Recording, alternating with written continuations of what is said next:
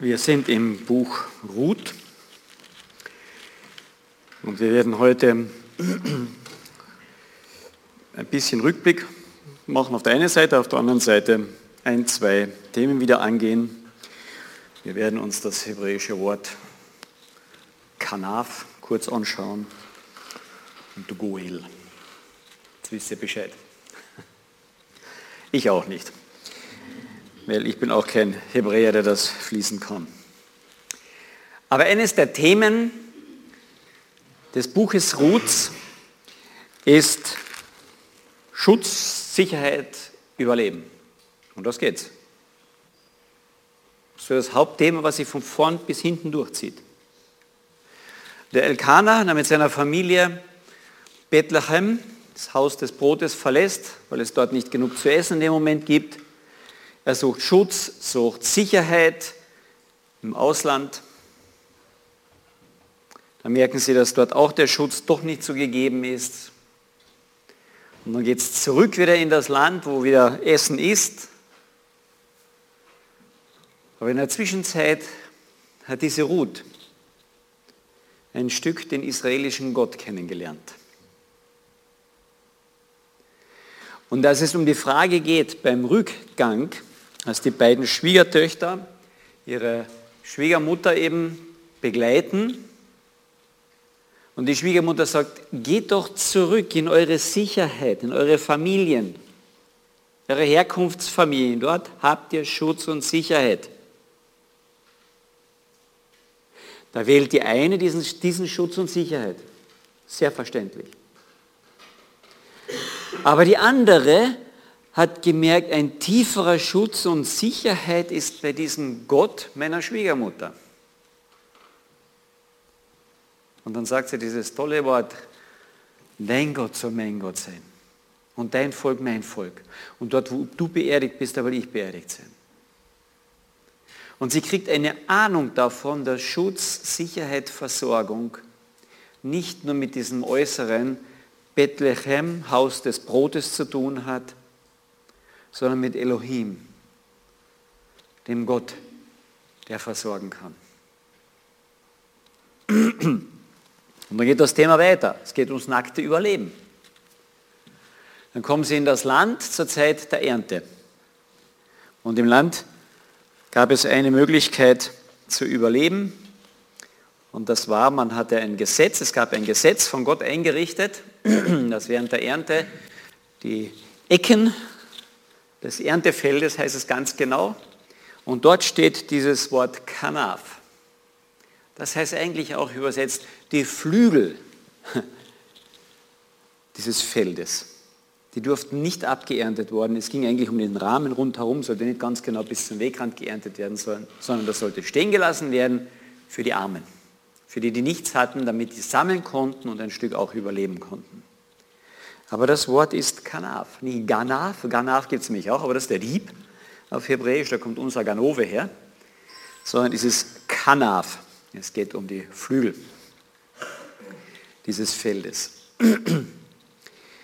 Und auch dort geht es wieder um Sicherheit und Versorgung. Aber ist das nicht unser Thema?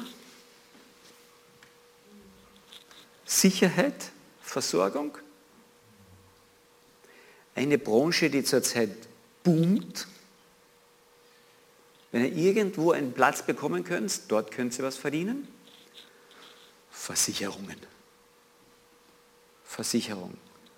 Und heute wird alles versichert. Ja. Ich habe sogar meinen Hund versichern müssen. Interessant. Sicherheit ist das Thema Nummer eins. Gestern in der Nacht habe ich noch einen Telefonanruf bekommen und bin aufgrund dessen nochmal ins Krankenhaus nach St. Veit gefahren.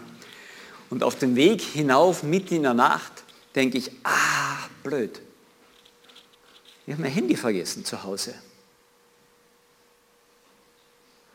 Und ich fahre dort und denke, wow, minus 11 Grad zeigt mein Display an. Da kann jederzeit absolutes Glatteis sein. Black Ice. Und ich musste so halb über Magdalensberg da hinten rumfahren und da ist die Straße zum Teil schwarz. Und dann weißt du, ist das Eis oder ist es kein Eis? Und wie fährst du dann? Es geht bergab. Dann kommst du den Bergab einmal richtig ins Rutschen, dann wissen wir eh, was los ist. Ich habe das einmal schon ausprobiert. Und dann denke ich so, und du fährst über den Straßenrand hinaus, den Graben runter, kein Mensch sieht dich da unten.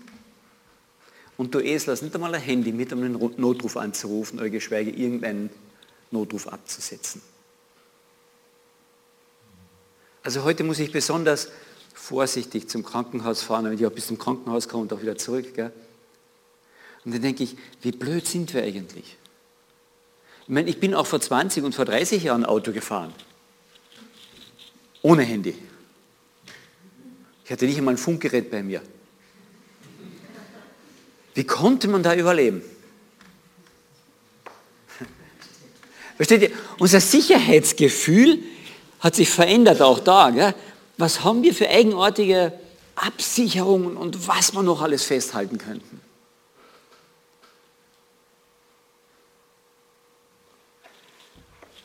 Und dann besuche ich dort im Krankenhaus den Bruder von der, von der Waltraud, der weiß, dass er nur noch paar Wochen, vielleicht ein paar Monate zu leben hat. Und dann redet man mit so einem Menschen über Sicherheit. Oh, ich muss noch eine Lebensversicherung abschließen. Gegen was denn? Ich habe als Kind immer gedacht, was ist das eine Lebensversicherung? Kann ich mein Leben versichern, dass ich nicht sterbe?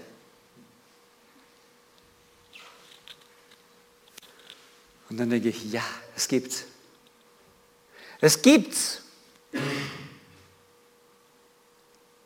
Und darüber reden wir immer wieder. Wenn wir diese Lebensversicherung hier abschließen, dann kann ich, wenn ich sterbe, heimgehen. Und bin nicht tot, sondern ich werde immer leben. Ich weiß nur nicht auf welcher Seite. Und im Buch Ruth geht es um dieses Thema. Sicherheit, Überleben. Und es zeigt gleichzeitig unwahrscheinlich viele Parallelen aufs Geistige hin. Das ist ein tolles Buch, wenn man das in diesem Blickwinkel einmal, einmal liest. Es ist nicht nur eine Liebesgeschichte, das ist eigentlich ganz am Rande nur. Es gibt viel bessere Stellen in der Bibel, wo ich über Ehe und Liebe und Verliebtheit und Aussuchen eines Ehepartners nachlesen könnte als das Buch Ruth. Es wird zwar immer wieder dafür hergenommen, zum Teil auch vergewaltigt in der Hinsicht, denke ich, aber es gibt bessere Stellen. Aber jetzt habe ich den Auftrag, dieses auch in diese Richtung ein bisschen abzuklappern, deswegen gibt es ein paar Worte auch in diese Richtung. Aber es geht zuerst einmal um Schutz und um Sicherheit. Und wir fühlen uns schon unsicher, wenn wir das Handy zu Hause vergessen haben und bei Minusgraden durch die Nacht fahren.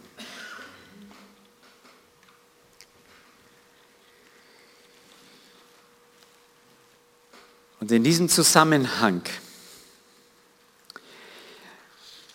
als dieser Familienvater Elkanah versucht, seine Familie Sicherheit zu geben, alles dran zu setzen, verliert er letztlich alles sein eigenes Leben, das Leben seiner Söhne und die Sicherheit. Da bleiben drei Witwen übrig. In der damaligen Zeit, da gibt es nichts Unsicheres. Drei Witwen.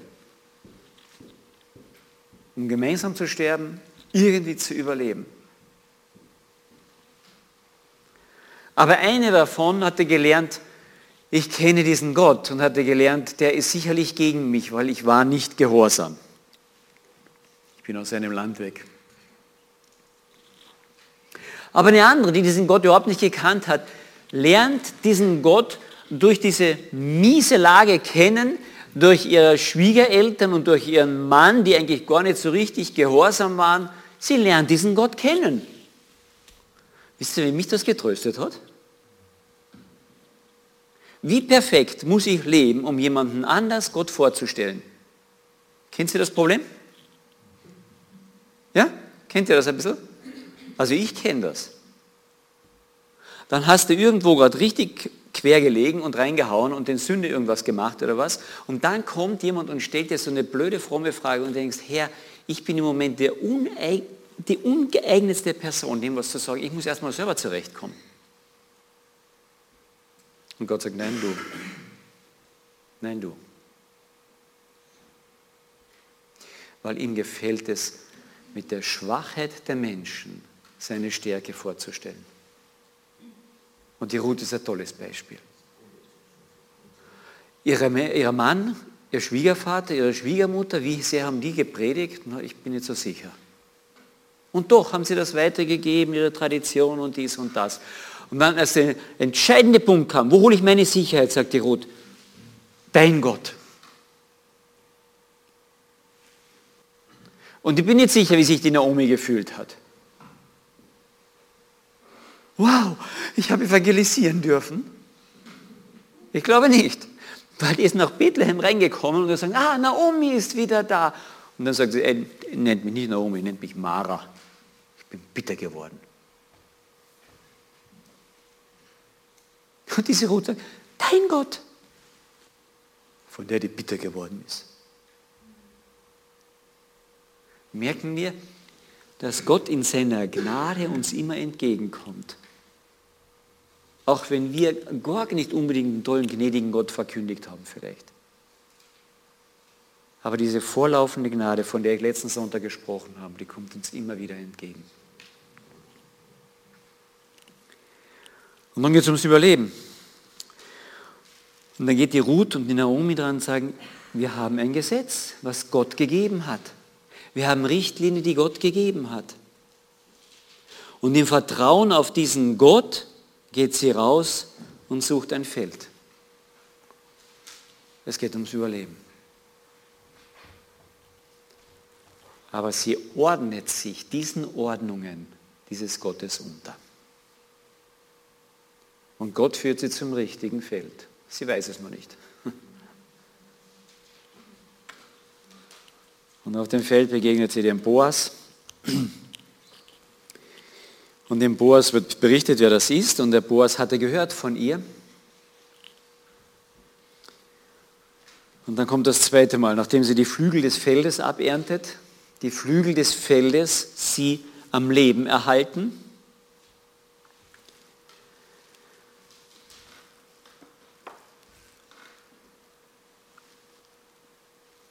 Er sagt dann der Boas zu ihr in der Begegnung mit ihr, Kapitel 2 noch einmal am Ende, da antwortete Boas und sagte zu ihr, es ist mir alles genau berichtet worden, was du in deiner Schwiegermutter getan hast nach dem Tode deines Mannes, dass du deinen Vater und deine Mutter und das Land deiner Verwandtschaft verlassen hast und zu einem Volk gegangen bist, das du früher nicht kanntest.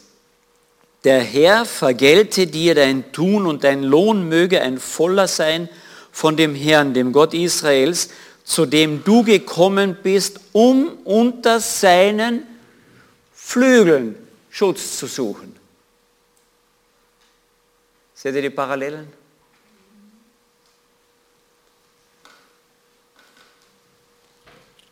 Und da sagte sie, möge ich Gunst finden in deinen Augen, mein Herr. Denn du hast mich getröstet und hast zu meinem Herz, zum Herzen deiner Magd gesprochen. Die Flügel Gottes, die da sind in jeglicher Art und Weise. Und ich lese jetzt kurz im Kapitel 3, wo wir heute eigentlich sein sollen. Und Naomi, ihre Schwiegermutter, sagte zu ihr, meine Tochter, sollte ich dir nicht einen Ruheplatz suchen, damit es dir gut geht? Und nun ist nicht Boas mit diesen Mägden, mit dessen Mägden du zusammen warst, unser Verwandter? Siehe, heute Abend worfelte auf der Tenne die Gerste.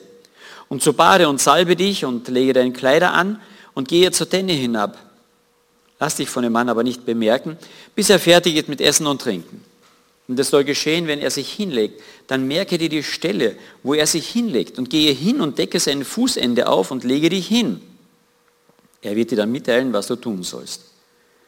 Und sie sagte zu ihr, alles, was du sagst, will ich tun. Und sie ging zur Tenne hinab und tat nach all dem, was ihre Schwiegermutter ihr befohlen hatte. Und als Boas nun gegessen und getrunken hatte und sein Herz fröhlich wurde, da kam er, um sich am Ende des Getreidehaufens hinzulegen. Und da kam sie leise, deckte sein Fußende auf und legte sich hin. Und es geschah um Mitternacht, da schrak der Mann auf und beugte sich vor und siehe, da lag eine Frau an seinem Fußende. Und er sagte, wer bist du? Und sie sagte, ich bin Ruth, deine Magd. So breite den Saum deines Gewandes über deine Magd aus, denn du bist Erlöser. Und das Wort Saum des Gewandes ist das gleiche Wort Kanaf, Flügel.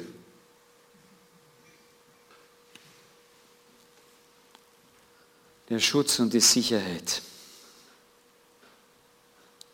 Da sagte er, gesegnet seist du von dem Herrn, meine Tochter, du hast deine letzte Treue oder Gnade oder Freundlichkeit noch schöner erwiesen als die erste, indem du nicht den jungen Männern nachgelaufen bist, sei es gering oder reichen.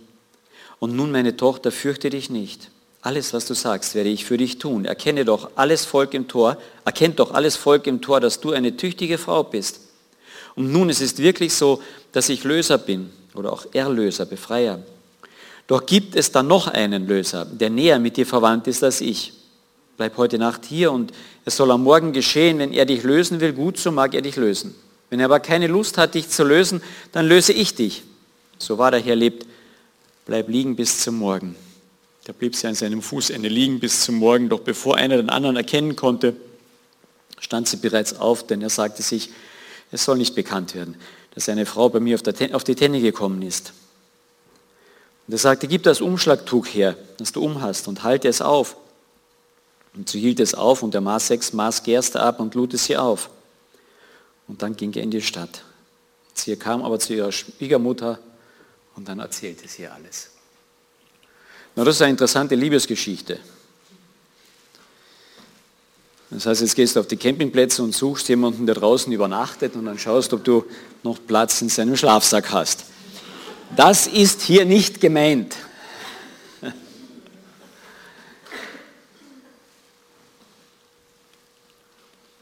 Und doch,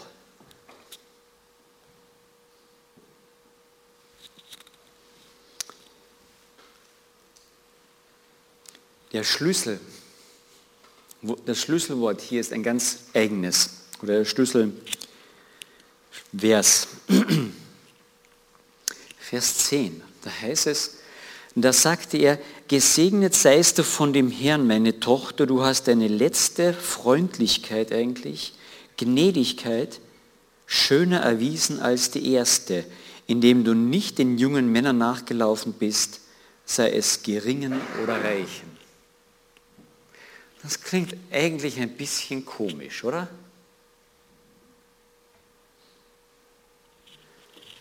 Und hier muss man den Zusammenhang jetzt ein bisschen anschauen.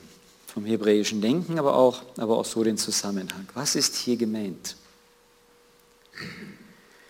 Der Boas erlebt und sieht hier etwas, was im ersten Moment vielleicht uns verborgen ist. Die Ruth war bekannt geworden in diesen Monaten, wo sie dort war, als eine hübsche Frau, eine attraktive Frau, eine junge Frau und eine äußerst fleißige Frau. Und als eine Frau, die nicht auf sich sah, sondern alles tat, um ihre Schwiegermutter zu versorgen. Von Anfang an, als sie diesen Gott, wo sie gemerkt hat, er fängt an, Flügel über sie zu breiten, und zu dem Gott gesagt hat, den möchte ich als meinen Gott haben. Von dem Moment an versorgt sie die fängt sie an, die Person zu versorgen, die Gott ihr an die Seite gestellt hat, ihre alt gewordene Schwiegermutter. Wisst ihr, wir leben in einem Psychozeitalter, in dem wir das, was wir früher spaßhalber gesagt haben, diesen Vers wirklich verinnerlicht haben. Jeder, alle Menschen sind schlecht. Gell? Sie denken nur an sich. Ich bin der Einzige, der an mich denkt. Und wir haben das so gut verinnerlicht und psychologisch auch noch zusammengebaut. Wir müssen auf uns acht geben. Eine gesunde Distanz haben zu Problemen. Eine Auszeit haben, um nicht ein Burnout zu haben. Das ist ganz wichtig, dass, wir, dass jeder auf sich wirklich achtet. Wisst ihr, warum wir das tun müssen?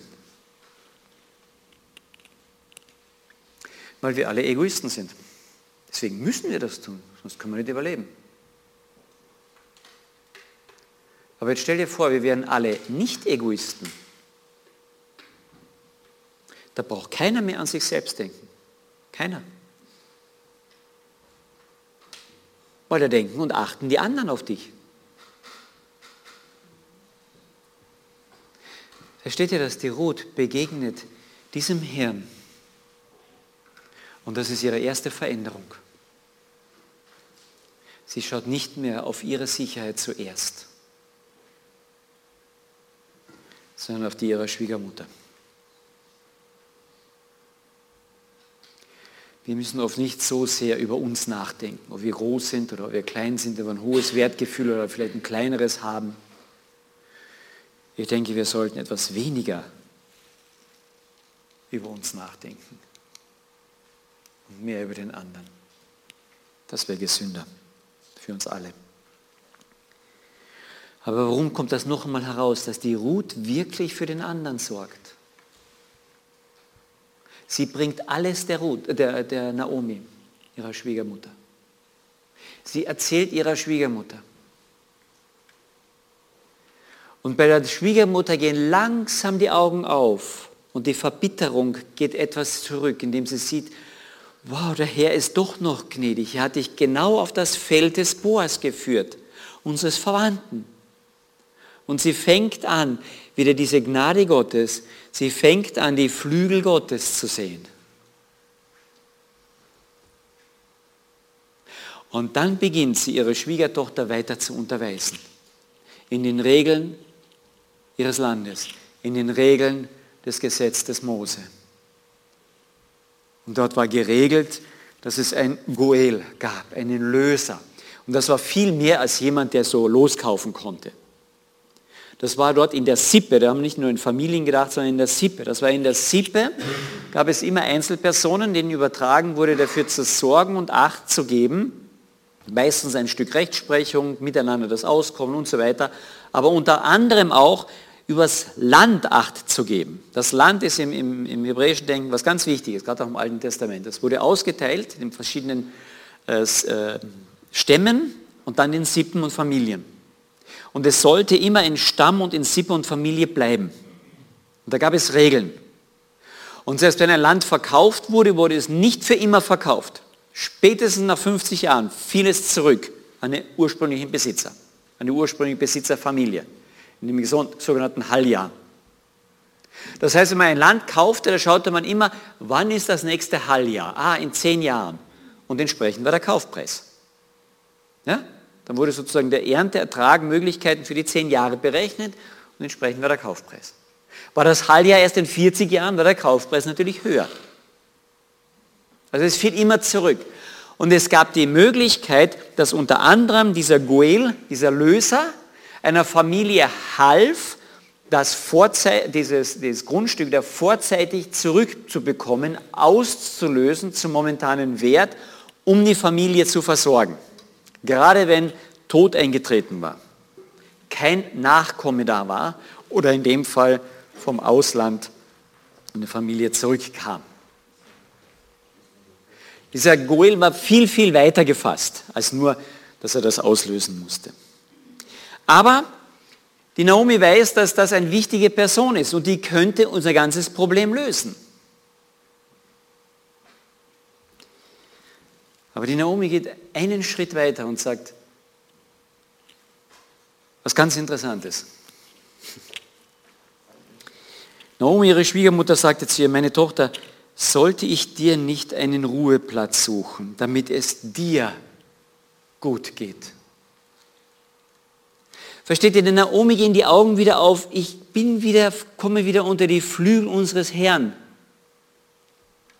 Und in dem Moment versucht sie wieder für ihre Schwiegertochter was zu sein, dass es ihr gut geht. In dem Moment, wo ich merke, unter wessen Flügel ich wirklich bin, brauche ich nicht mehr auf mich schauen. Jetzt schneit es da draußen. Ja?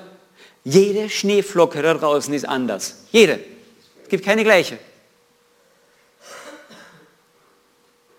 Und manche Kinder denken, boah, der Gott im Himmel, der, der sitzt dort und macht eine Schneeflocke nach der anderen, eine Schneeflocke und schmeißt die um. Und jeder anders. Und jetzt stell dir vor, es schneit in ganz Kärnten oder in ganz Österreich. Wie groß muss dieser Gott sein? Ha? Unter dessen Flügeln sind wir. Und dann höre ich auf, Sicherheitsdenken. Das geht dann zurück. Und in dem Moment setzt Liebesdenken ein. Ich bin für den anderen, nicht mehr für mich. Sollte ich dir nicht einen Ruheplatz suchen, damit es dir gut geht? Ha, jetzt fangen Schwiegermütter an zu rühren. Gell? Und dann gibt sie ihr ganz schlicht und ergreifend einige Tipps. Sagt, es gibt einen Löser. Der kann unser Problem nach außen hin lösen. Aber auch unser Familienproblem. Wir haben keinen Erben. Unsere Familie ist am Ende. Und das war für die damalige Zeit eine schlimme Sache. Ich gehe da nicht ins Detail. Und dann sagt ihr, bade dich, wasche dich, salbe dich, ziehe ein gutes Kleid an. Steht nicht Hochzeitskleid. Ja? Das ist eine Interpretation aus dem Neuen Testament. Und wir dürfen nicht das Alte Testament mit dem Neuen interpretieren. Bitte nicht. Das ist nur für die, die hin und wieder Predigt vorbereiten. Sondern immer das Alte Testament muss das Neue interpretieren. Nicht umgekehrt, sonst komme ich zu ganz komischen Rückschlüssen manchmal. Okay, also sie hat kein hochzeitliches Kleid angehabt. Das wäre auch komisch gewesen. Woher hätte sie das haben sollen? Ach ja, ich habe ein Hochzeitskleid immer auf der... Habt ihr, hat jeder von euch immer ein Hochzeitskleid auf dem, im Schrank hängen? Normalerweise nicht. Also die nicht Verheirateten. Ja, die Verheirateten haben manchmal schon eins hängen, ja, in das sie nie mehr reinkommen. Gut. Anständiges Kleid anziehen. Geh dorthin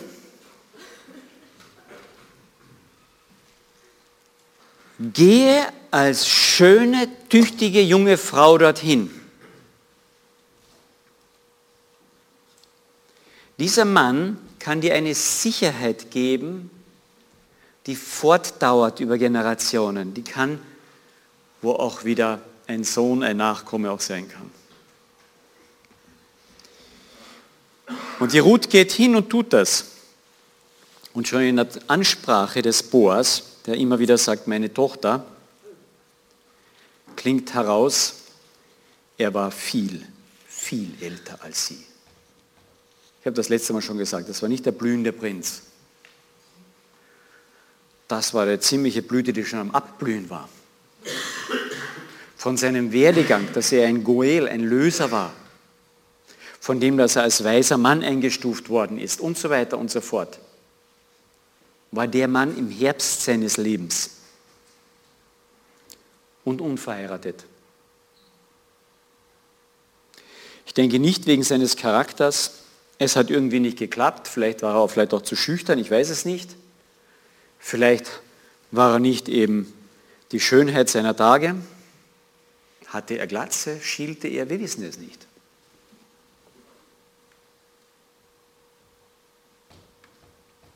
Auch der Löser im Neuen Testament war keine Schönheit. Jesus Christus. Steht im Alten Testament Jesaja ganz klar. Er war nicht schön. Aber es geht um den Charakter und seine Beziehung zu Gott. Und deshalb sagt er in Vers 10, Gesegnet seist du von dem Herrn, meine Tochter, du hast deine letzte Gnädigkeit, Freundlichkeit, Treue schöner erwiesen als die erste. Ihre erste Treue, Gnädigkeit, Schönheit, Versorgen war ihrer Schwiegermutter gegenüber. Das hatte jeder gesehen. Sie war gerühmt worden dafür bereits in der Stadt. Und jetzt sagt er, deine zweite Schönheit, Gnädigkeit, Freundlichkeit, Treue ist noch schöner als die erste. Warum? Indem du nicht den jungen Männern nachgelaufen bist, sei es geringen oder sei es reichen, sondern gehst zu mir, dem alten Knacker,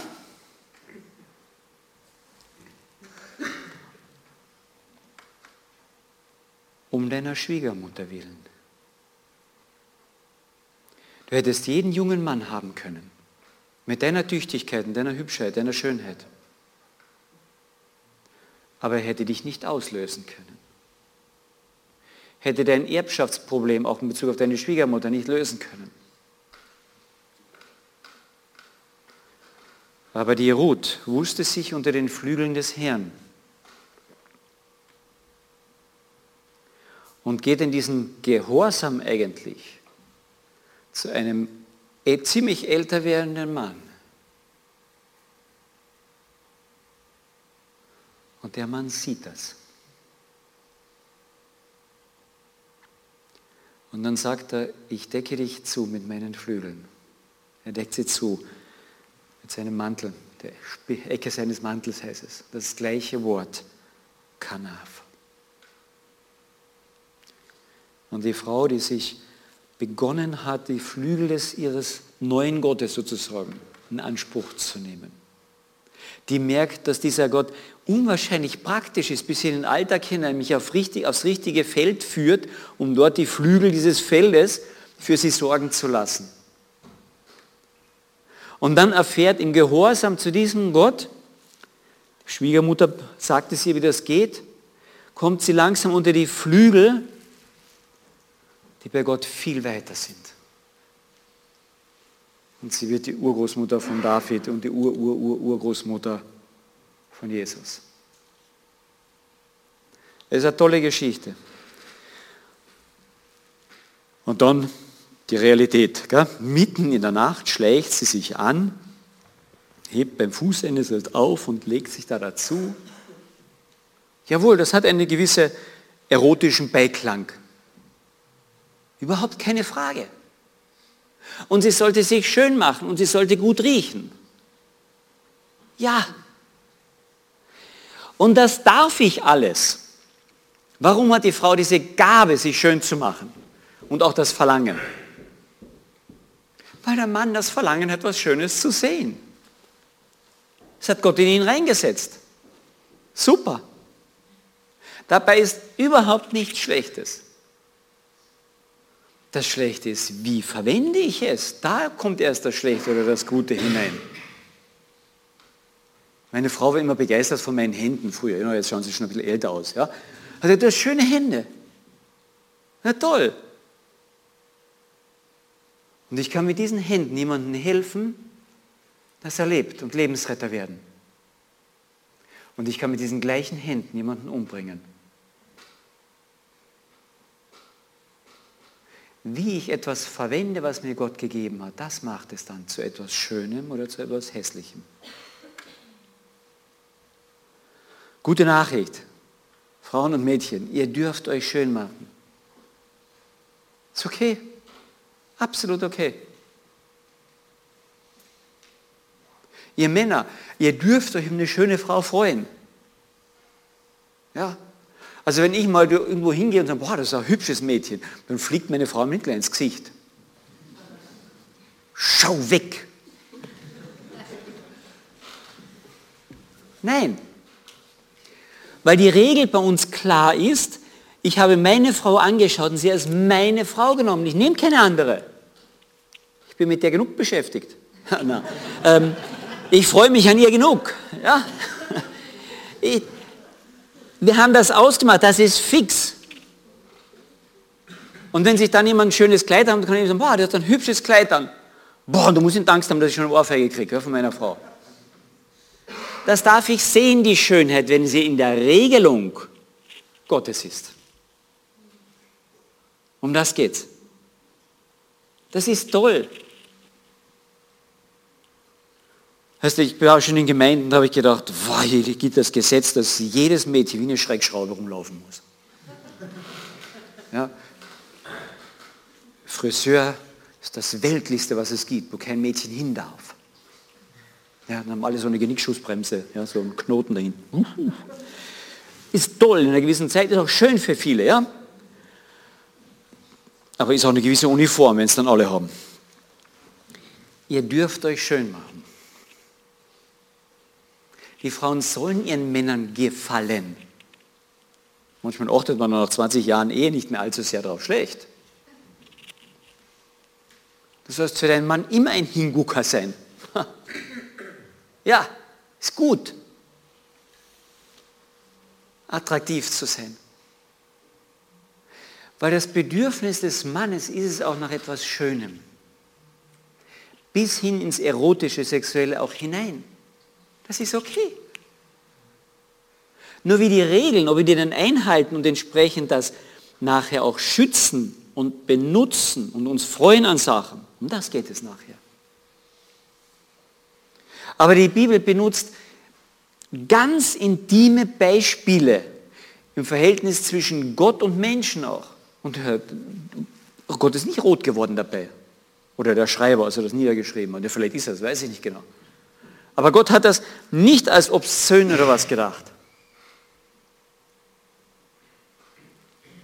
Wenn man diesen Liebesbrief im Alten Testament einmal liest, das hohe Lied und diese Dinge, wo diese Parallelen auch vom Geistlichen, vom Körperlichen, von dieser Nähe und von dieser Intimität genommen wird, etwas Tolles, etwas Schönes, auch da zwischen Mensch und, und Gott als Beispiel von dieser Nähe. Aber es geht darum, wie verwende ich es. Ich kann mit dieser Hand als Arzt Leben in die Welt hineinbringen und helfen bei der Geburt. Und ich kann gleichzeitig mit dieser Hand eine Abtreibung vornehmen. Die Hand ist nicht schlecht. Die Schönheit ist nicht schlecht und die Erotik auch nicht und die Sexualität auch nicht. Aber wie es genutzt wird, das macht es dann aus. Und das Tolle ist, dieser Boas, der sieht deine zweite Freundlichkeit und Gnädigkeit, zu mir als dem alten Mann zu kommen. Da sehe ich was von deinem Charakter, wo es nicht darum geht, ich will haben, sondern ich will geben. Und dann breitet er seine Flügel über sie aus.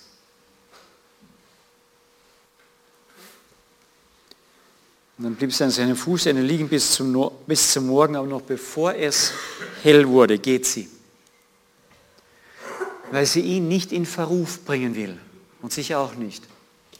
Es ist nichts passiert in dieser Nacht. Ja? Ich mag diese moderne Übersetzung manchmal schon, die, die wir auch hier in der Gemeinde haben, aber an dem Punkt habe ich gedacht, äh, streiche ich einiges durch. Da steht wirklich drüben, in dieser Hoffnung für alle dann, im Alten Testament, dass sie miteinander kuschelten. Das steht nicht da.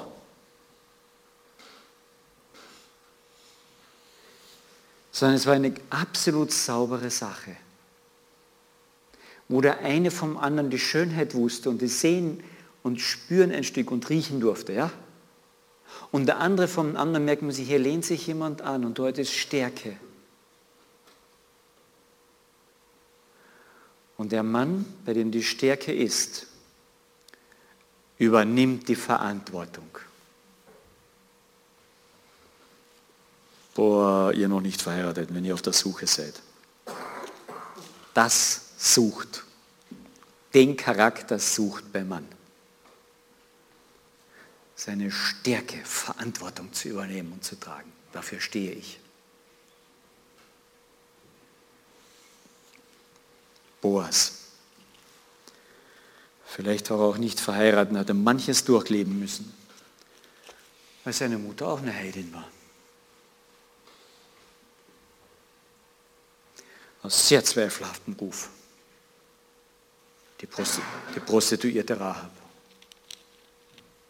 Der hat sich, glaube ich, einiges anhören müssen.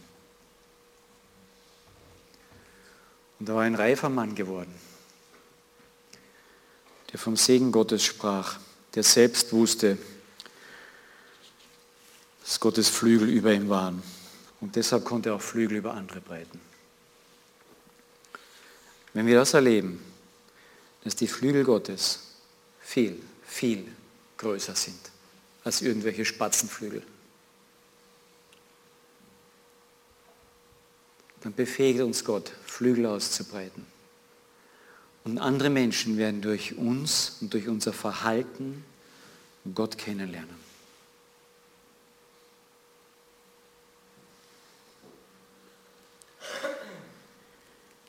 Wenn Gottes Flügel über uns gebreitet werden, dann werden wir fähig zu lieben. Sonst will ich immer Liebe haben. Wir sind Egoisten. Ja? Jeder, der verheiratet ist, weiß das. Ich habe doch einen Anspruch auf die Liebe meines Partners. Oder?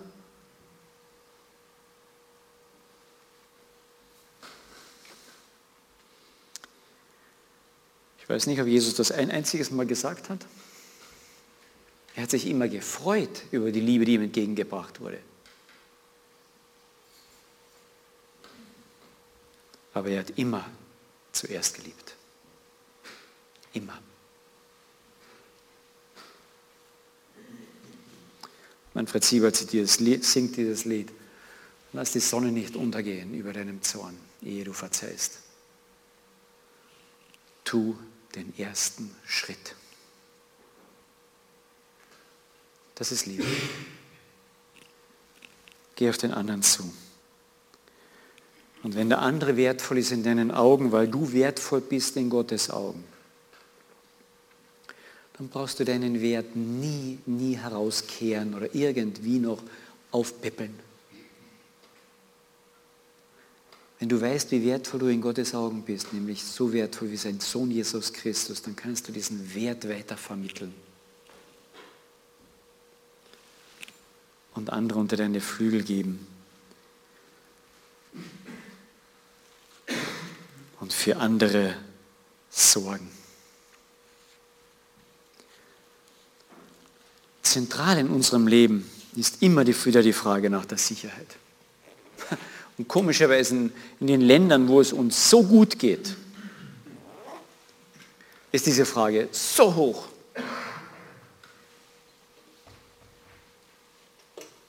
Und in den Ländern, wo es uns so gut geht,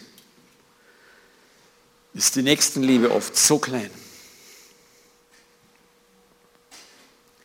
Und in den Ländern, wo Not ist und die Christen unter Druck und Verfolgung sind, Da ist die Frage nach der Sicherheit relativ klein und die aktive Nächstenliebe sehr groß. Holt euch mal ein bisschen Informationen über die Gemeinden in China, wie die leben. Die haben das Mao-Regime und den Kommunismus inhaliert, wo immer nur die Masse gezielt hat immer nur die Masse gezählt hat.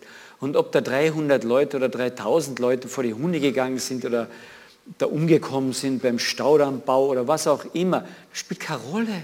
Es sind genug da, die Nächsten. Immer nur die Masse gezählt. Und dort hinein kommt das Evangelium, das sagt, du, nicht die alle, du bist wertgeschätzt in meinen Augen dich habe ich je und je geliebt. Und da sitzen die Chinesen da, was, mich? Ich habe gedacht, immer nur uns alle. Mich?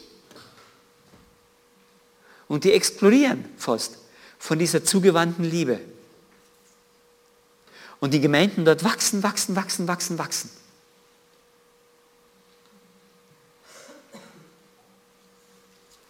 Und die Überlegungen dort sind, wie können wir mit unseren vielen Christen hier in China die ganze Welt evangelisieren? Das sind die Gedanken in chinesischen Gemeinden. Grandios, ha? In einem Land, wo ganz wenig Sicherheit ist für sie, haben sie gemerkt, dass dieser große Vater Flügel über sie breitet. Und in dem Moment denken sie darüber nach, wie können wir anderen das weitergeben? Wie können wir diese Liebe weitergeben? Denke über die Flügel Gottes nach, die über uns sind, über die Größe Gottes und du wirst es weitergeben können. Zum Abschluss. Ich begleite den Hansi, den Krebskranken zurzeit. Einer unserer ersten Gespräche war in diesem Krankenhaus und wir gingen da rundherum und er wusste nicht wie und was. Und er sagte, ich kann mich doch nicht fallen lassen, da gehe ich drauf. Und dann standen wir oben und schauten eben runter das Treppenhaus, so drei Stockwerke, und sagte, ich habe Höhenangst, hier oben nur runterzuschauen. Und ich soll mich fallen lassen in die Hände Gottes? Und da habe ich ihm gesagt, na, so geht das nicht. Weißt du, warum du dich nicht fallen lassen kannst? Weil da unten im Stiegenhaus, das letzte Mal, das habe ich gesagt, da steht ein so kleiner Gott. Und wenn du dich darunter fallen lässt, na den zertatschst du wirklich.